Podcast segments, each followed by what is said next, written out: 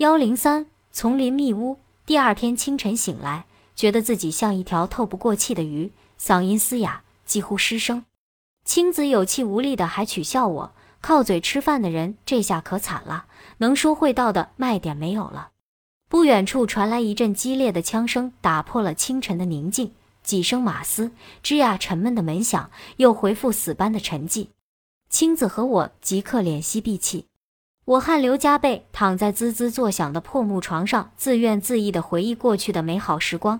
不是发神经跑到金三角瞎折腾，可能现在我会在我那六层楼上，爬满绿萝、飘着薰衣草芳香的小单元，泡过玫瑰浴的身子，套着温柔的棉睡袍，听着蓝调，坐在电脑前为某女性时尚杂志编撰着小资女人喜欢得到的十种礼物的挑选清单之类都市白领粉领喜欢的温婉文章。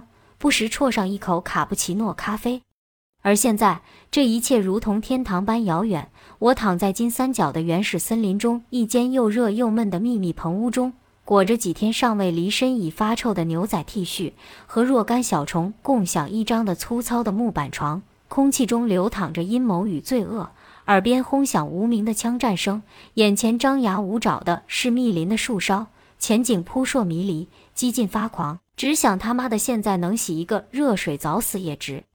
二零零一年初夏，李健把我和青子丢在金三角原始森林与世隔绝的小破屋，两天两夜不露面。这是一段提心吊胆的等候，相当一场生与死的较量。我们不敢出门，像关在监狱的囚犯，龟缩在屋里，失魂落魄的，似乎过了一千年。两年后，我在国内看到这样一则报道。二零零三年四月九日星期三，云南信息报焦点新闻猎豹行动。本报讯：昨日云南省公安厅正式通报，三月二十日，中缅警方联合捣毁了一个位于泰缅边境缅方一侧密林深处的毒品加工厂。经过激烈的枪战，缅方部队已击毙毒贩九名，俘获三十七名，查获毒品四百六十六公斤。缴获火箭弹等一大批极具杀伤力的武器弹药和一批运输工具等。今年二月，云南警方在侦查易制毒、化学品走私案件时，发现泰缅边境有一个毒品加工厂存在的线索，将此线索通报了缅甸善邦第二特区南部一百七十一军区。此事引起了缅方的高度重视，他们立即展开了调查工作，并将与我国合作此次扫毒行动。命名为“猎豹行动”，缅方一百七十一军区多次派出情报作战人员对毒品加工厂进行调查搜索，查明该毒品加工厂位于泰缅边境缅方一侧，东经九十八度三十五分，北纬十九度九十分，地处缅甸东南部金三角地区，距泰缅边境约十公里，密林重重，人迹罕至。仰光时间三月二十日上午七时三十分左右。缅甸一百七十一军区第三七步兵营的二百多名兵士，按照安排再次来到该地区侦查。在密林边上的一小路口，突然遭遇该加工厂设在外围，负责第一道警戒的武装人员。对方惊慌开火，士兵们立即还击，一时间机枪声、手枪声不绝于耳。武装毒贩连火箭炮都用上了。本来寂静的森林，霎时变成了一个激战的战场。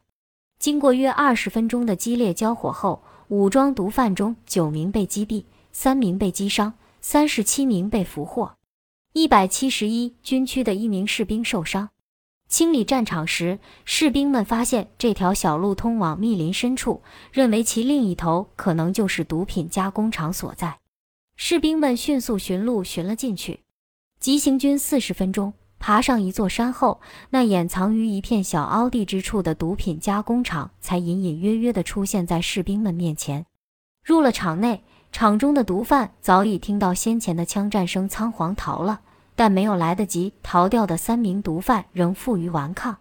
枪战再次打响，以三名毒贩受伤被擒而告终。这个毒品加工厂占地十余亩，茂密的热带雨林遮天蔽日，将一个散落其间的工棚。窝棚掩个严严实实，若不仔细观察，极难发现其踪影。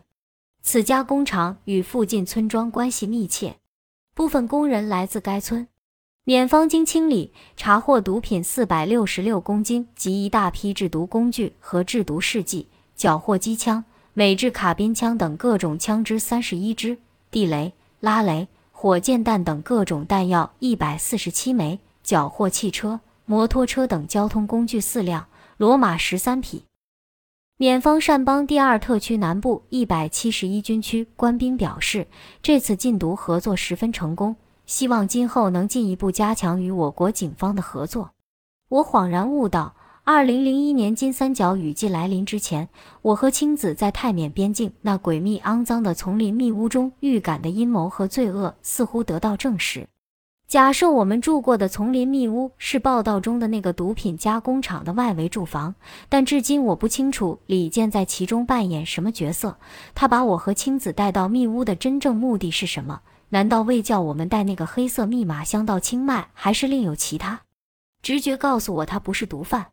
虽然人往往被直觉诱惑，又被直觉伤害，但我相信我的直觉不会骗我。